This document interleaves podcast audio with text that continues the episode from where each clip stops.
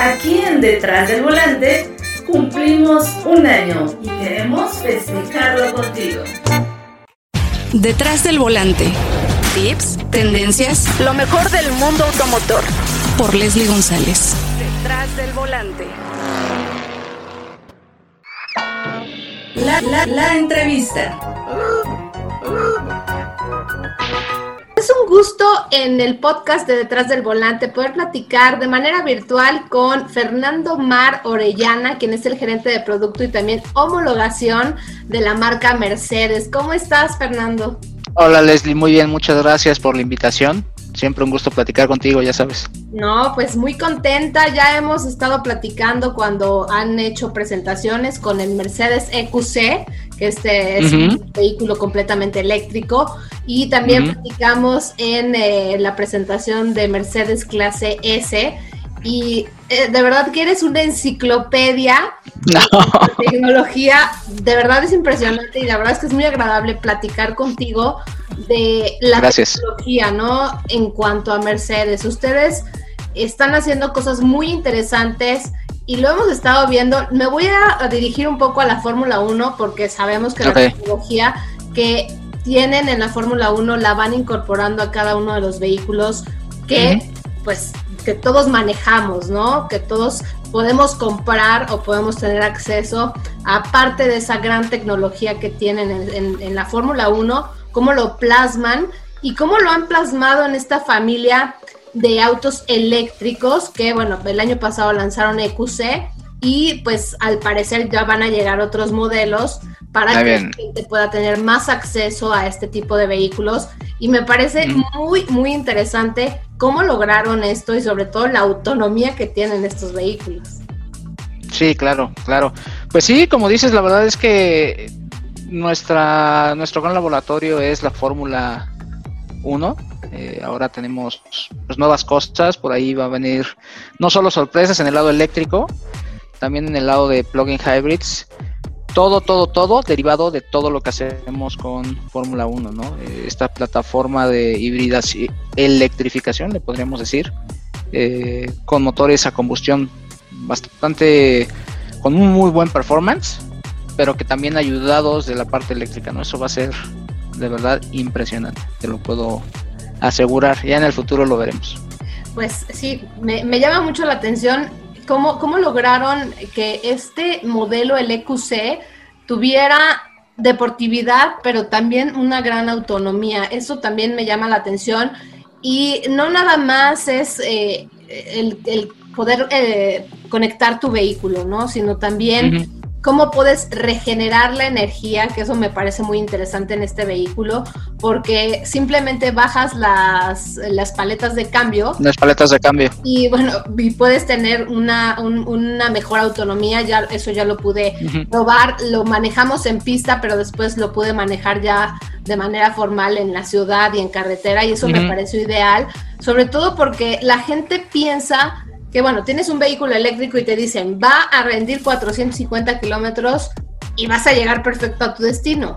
Pero como son autos tan deportivos que también te presta, o sea, pisas el acelerador a fondo y de verdad ya no le quieres dejar de pisar. Entonces la autonomía va bajando.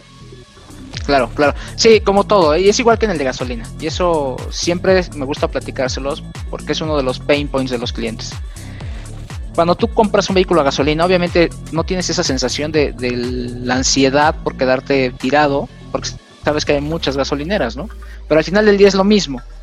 Tú compras un vehículo y tu tanque de gasolina te durará 400, 500, 600 kilómetros. Y pues dependiendo de cómo le pises el pedal, es la cantidad de combustible que vas a gastar. Pasa exactamente igual en el eléctrico y como dices, sí te invita a ser un poco más agresivo en el uso del pedal, lo voy a poner de esta forma, porque obviamente la respuesta es inmediata, no tienes estos turbo lags que a veces tenemos en los motores turbo, es completamente pisas y lo tienes, ¿no? Y aceleras. Pensando en eso, obviamente es que hacemos ese balance, como bien decías. ¿Cómo hago de un vehículo que sea completamente un Mercedes, que tenga un performance muy alto, pero que también me dé un consumo bastante contenido? Y eso es, ese es el balance de EQC al final del día. como comentabas, las paletas de cambio en este orden de si quiero acelerar o si voy en una pendiente y no quiero eh, gastar energía, a lo mejor me pongo a hacer coasting y planeo, baja la velocidad, o sea, el, el, auto solito se va a dejar ir.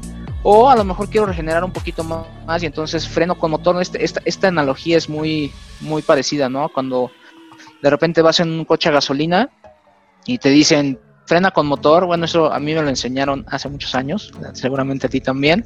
Normalmente nuestros padres cuando te enseñaban a manejar era, vas a frenar, si no te sirve el freno, frenas con motor, ok, lo que aprendimos a manejar en estándar, ¿no? Y cómo vas bajando las velocidades hasta que realmente sientes que el motor va haciendo un giro inverso y va frenando. Lo mismo pasa con EQC, ¿no? Entonces, ese es, ese es el balance que quisimos hacer en Mercedes para, para que tu transición de un motor, de un vehículo a gasolina a un vehículo eléctrico, pues fuera completamente transparente, ¿no? No, sintieras esa sensación. Y te voy a decir una cosa, porque el otro día le estaba presumiendo a, George, también llevándome EQC a, a unos eventos. Todo es conforme lo pises el pedal. Nosotros en un estándar tenemos eh, nuestro vehículo cumple alrededor de 430, 400, de 430 a 460 kilómetros según las pruebas de laboratorio. Trayéndolo bajo las condiciones que yo manejo, que me gusta manejar rápido a veces, pero bueno, esta vez límites de velocidad, 50 kilómetros, ese tipo de cosas. Le mostraba la imagen a George. Llegué a tener 530 con carga completa. Entonces, es impresionante la forma en la que incluso el vehículo solito va conociendo tu forma de manejo y va poniéndote, oye, ¿sabes qué? En este caso Fer, que fue muy mesurado, muy medido, y, no te voy a decir que todo el tiempo estuvo a 50 kilómetros por hora, 100 kilómetros por hora, 110 kilómetros por hora en autopista, ese tipo de cosas. La computadora del, auto solita hace los cálculos y te dice, con este estilo de manejo, tu rango a 100 kilómetros, a, a 100% de batería es tanto yo, yo así igual que tú, me sorprendí cuando vi dije, wow, 500 kilómetros de autonomía. Ni algunos diésels dan eso. Entonces, es, impresionante. Es impresionante, pero la ambición que ha tenido Mercedes sobre este tema de, llevar los vehículos eh, a, la electrificación, porque bueno, no, Yo no sé el plan de ustedes, el plan de Mercedes, porque bueno, hay, unas marcas que ya dijeron 100% eléctricas, pero creo que todavía no puede desaparecer los vehículos eh, de, combustión interna, porque bueno, sabemos que también eh, pues está ese mercado tan fuerte. Y ustedes tienen un, un plan, ¿no? De aquí al 2039, me parece. 2039, sí, al 2039 tenemos una estrategia que se llama Ambition 2029 que básicamente lo que busca esa, estrategia es que nosotros, desde la concepción del auto hasta el uso del auto, tiene que ser neutral en huella de carbono. O sea, desde el ingeniero que lo desarrolla, o sea, todo lo que gira alrededor de nosotros, estas pláticas, todo lo que estamos haciendo, la fase de desarrollo del auto, la fase de producción del auto, nuestras plantas tienen que ser libres de CO2, libres de emisiones. El uso, obviamente, del auto también. Entonces, nosotros, como tú lo dices, a lo mejor hay empresas que dicen, ah, yo para el 2020 o 2050 voy a hacer, voy a vender puros eléctricos. Ok, está bien. Yo te puedo decir que para nosotros el 2039 es la fecha en la que todo tiene que ser libre de CO2. Y entonces eso implica, implícitamente te estoy diciendo que para así ese año, prácticamente todos mis portafolios de productos tiene que ser electrificado o con un grado de electrificación que me permite el uso sin emisiones. Básicamente. Exacto. Oye, pero, y a ver, cuéntanos un poquito acerca de la, parte de, eh, de la familia IQ, porque bueno, es una familia, ¿no? Es una familia. Es una familia. O sea, no es, no es el, todo de Mercedes, ¿no? Porque bueno, ustedes también tienen los plugins, eh, que, que, la gente está preguntando mucho, bueno, ok, voy a tener un vehículo eléctrico, pero ¿qué va a pasar con las famosas baterías? ¿Cómo están trabajando en Mercedes eh, en favor del medio ambiente? Porque sabemos que también las baterías son las que están contaminando. ¿Cómo se van a regenerar o cómo están trabajando en ese tema? Claro, bueno, te platico muy rápido. La familia Mercedes EQ obviamente es la primera familia, muy parecido, voy a hacer el símil a lo que tenemos con Mercedes Maybach o con Mercedes AMG, ¿no? Que son familias de productos muy específicas orientado a cierto segmento, ¿no? Particularmente EQ es orientado al segmento de autos eléctricos, eh, pero no solo eso, esa, e, esta parte de EQ se permea a otras familias. Por ejemplo, en el futuro, un futuro cercano, tendremos un Mercedes AMG EQ, que quiere decir que será el primer Mercedes AMG eléctrico. Nosotros concentramos en esa umbrella de productos, obviamente, a nuestros productos eléctricos. Pero, ¿qué es lo que pasa, contestando un poquito, con los plug-in hybrids, con los eléctricos y obviamente esta conciencia eh, ecológica? Oye, sí dejas de generar eh, quema de combustible, pero ahora tienes baterías y las baterías son altamente tóxicas ¿no? en su descomposición. En nuestro caso tenemos una estrategia bien definida desde la parte corporativa, desde Alemania, donde eh, tenemos incluso un grupo desarrollado para generar proyectos periféricos alrededor de la batería. Por ejemplo, uno de esos proyectos eh, en Alemania, el estadio del equipo de Stuttgart, es, es alimentado con baterías recicladas. toda la iluminación del estadio se eh, alimenta de baterías recicladas. Tenemos otros proyectos, es, un grupo, como te digo, un grupo multidisciplinario, donde revisan qué podemos hacer con esas baterías. Obviamente tenemos un esquema de reciclaje, también aquí en México. Si hay una batería que falla, tienes un partner que obviamente recoge esa batería y la recicla, ¿no? Si es que se puede reciclar. Y otra cosa que eh, muchas veces no se escucha de los eh, fabricantes es que nosotros eh, estamos desarrollando una planta para producción de baterías y también para reacondicionamiento de baterías. Y eso es, si yo quito una batería que puede ser reacondicionada, simplemente la recojo a través de nuestras redes de distribuidores, la envío a la planta, la remanufacturo y es una batería nueva que puede ser utilizada en un nuevo vehículo. Entonces es un proceso completo. No dejamos los desperdicios y bueno, los escondemos abajo de la alfombra. Eso no, no pasa. No, sí tenemos este, este conciencia y proyectos, ¿no? Y bueno, ustedes participan en la Fórmula 1, pero participan también en la Fórmula E. Entonces ahí también vemos el camino de Mercedes-Benz, que yo la verdad no veo la Fórmula 1 sin, sin, ese sonido tan peculiar que le han ido cambiando, que me imagino que lo van a tener que ir eh, modificando, a lo mejor van a tener que hacer, no sé, un sonido artificial para regresarnos también esa, esa emoción con eh, vehículos eh, pues más amigables con el medio ambiente. Pero aquí, ¿qué pasa con, con, Mercedes, no? Porque pues está participando en las dos categorías. Sí. Y bueno, eso ya, eso habla muy bien de la marca porque está muy preocupada por el medio ambiente, pero también eh, esa deportividad no la está, o sea, no la ha dejado a un lado, que eso también es muy importante, ¿no? Porque tiene ese espíritu, Mercedes. Sí, y ahí es, es un punto bien importante porque para nosotros también es, es, parte de orgullo decir que empezamos en Fórmula E este año y vamos empezando ya a ganar en Fórmula E. O sea, ya hay seriales en los que empiezas a ver ahí Mercedes, Mercedes, Mercedes. Y bueno, al final del día, como lo comentamos al principio, que tengas un laboratorio, o sea, obviamente no es que llegues y experimentes con estos autos, ¿no? Pero que tengas todo el know-how que estás desarrollando, la parte técnica de desarrollo que puede tener un auto de competición y poder permearla a productos en, calle, pues es, es ideal, ¿no? Y aprender de los dos mundos.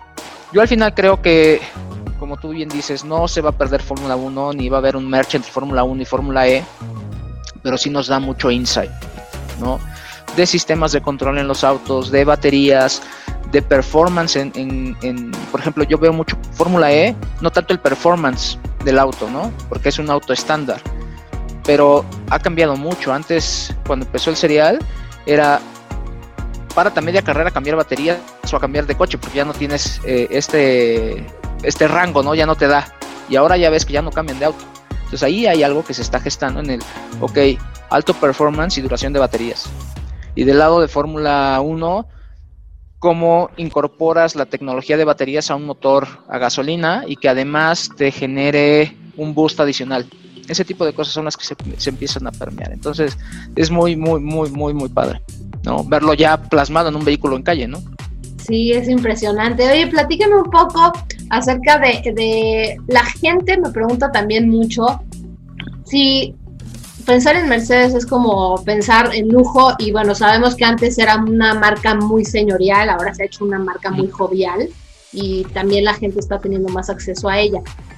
La gente podrá ver algún vehículo más accesible en precio en cuanto a eh, electrificación, porque bueno, sabemos que van a, tener diferentes tipos de modelos y pues la gente estará buscando a lo mejor uno más pequeñito, pero que tenga sí, claro. tecnología.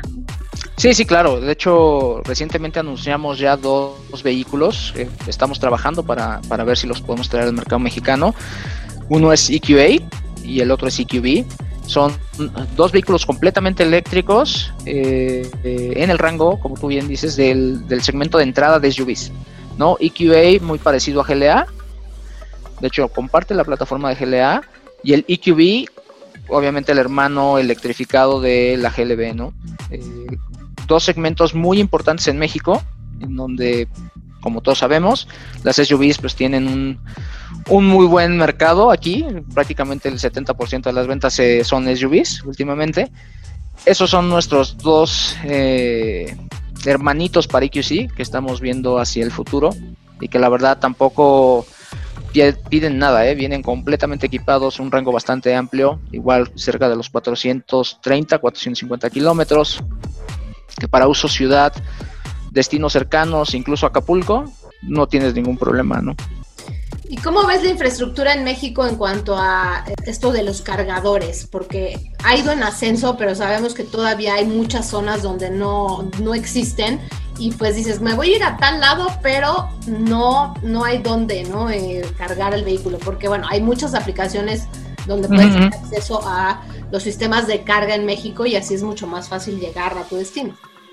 Claro, mira, yo eh, creo que sí hay un tema importante en cuanto a desarrollo de carga.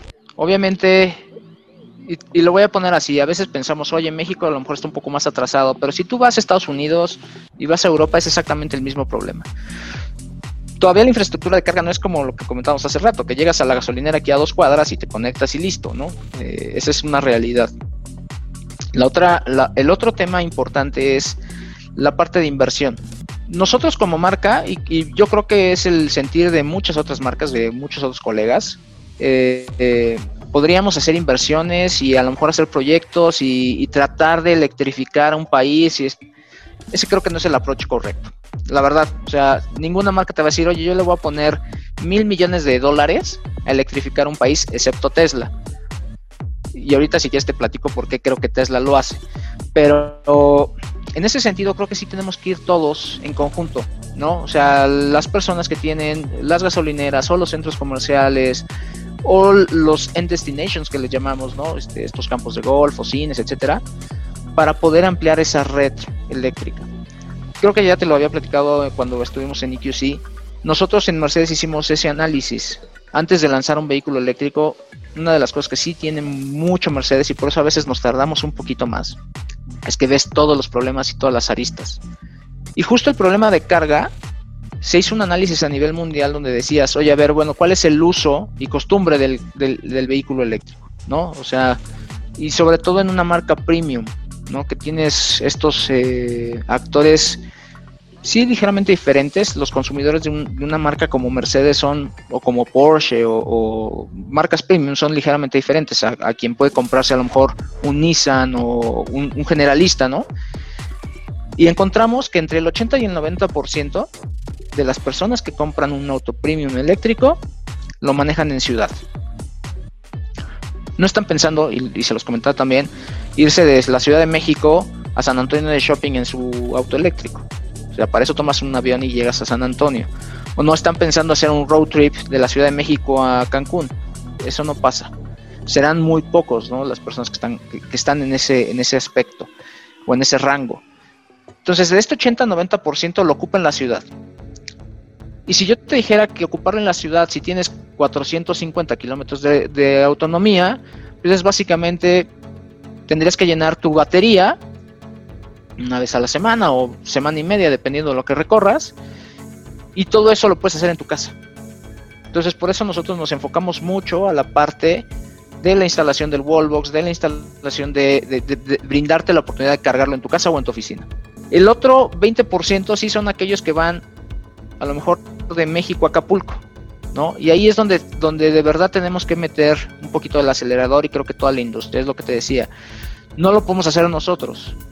O sea, no, no, yo no puedo llegar y decirle al gobierno, oye, aquí en esta parada voy a poner una estación de carga. Porque lo primero que va a decir el gobierno, ah, bueno, ¿y quién me va a pagar esa luz? ¿No? Entonces, es un conjunto, es un, son proyectos 360 grados que difícilmente, y eso sí te lo digo, independientemente de lo que pueda pensar la marca, esa es una opinión más personal, esos proyectos 360 grados sí siento que todavía en el país nos hace falta darle un, punch, ¿no? Un punch un, poquito más grande, ¿no? Obviamente depende de políticas públicas, depende de muchas otras cosas, que solo las armadoras no podemos hacerlo, ¿no? Sí, exacto, es un tema también gubernamental y bueno, obviamente también de cada país. Y pues de verdad muy interesante lo que viene por, por, parte de Mercedes, sobre todo para el mercado mexicano, porque están preguntando mucho de otros vehículos y ya nos dijiste dos, dos modelos que podrían llegar a México. Y oye, ¿qué nos, qué nos dirías ya por último? ¿Cómo, cómo ves eh, a Mercedes como marca en cuanto a electrificación y también en cuanto a modelos, pues eh, los más deportivos, ¿no? Su división AMG no se va a perder esa parte. No se pierde esa parte, lo mismo como te comentaba, regresamos a Ambition 2039. O sea, si yo quiero ser neutral en huella de carbono, obviamente tengo que tocar todas mis marcas, ¿no? Y todos los productos EQ tendrán un representante en alguna de las marcas de Mercedes-Benz. Entonces, así eso vamos y tendremos AMG electrificados, ¿no? O sea, no hay de otra, ¿no? Ese es nuestro futuro y hacia allá vamos, ¿no? Estamos pavimentando el camino y allá iremos. Perfecto, pues te agradezco muchísimo Fernando toda la información y pues siempre es muy interesante platicar contigo. Esperemos en un futuro también cercano seguir eh, manejando vehículos Mercedes y tener ese acercamiento contigo para conocer más de esta tecnología que tienen, que es impresionante. Felicidades por todo el trabajo que están realizando eh, en cuanto a esta marca, porque también ser campeones de Fórmula 1 no es tarea fácil, siete veces no es fácil. Van hacia otro camino importante con la Fórmula E de verdad, Fernando, muchísimas gracias y nos encontramos en un futuro próximo. Muchas gracias a ti, Leslie. Siempre un placer platicar contigo y gracias. Detrás del volante cumple un año. Tenemos una cita cada semana para que seas mi copiloto y conozcas más de los autos que llegan a México. Sígueme en Instagram, arroba detrás del volante por Leslie y léeme en la revista Líderes Mexicanos y en Global Design. Nos vemos en el siguiente episodio. Disfruta tu auto al máximo.